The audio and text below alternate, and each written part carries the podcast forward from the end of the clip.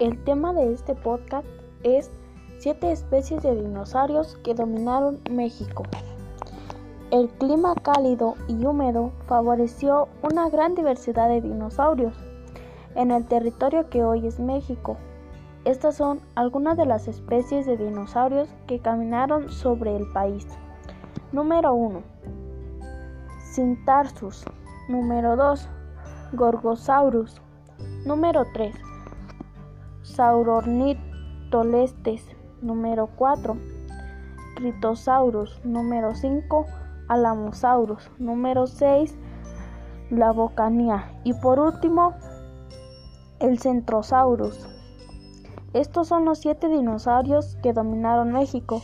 Algunos de ellos son herbívoros. Pueden alcanzar un peso de 3 toneladas.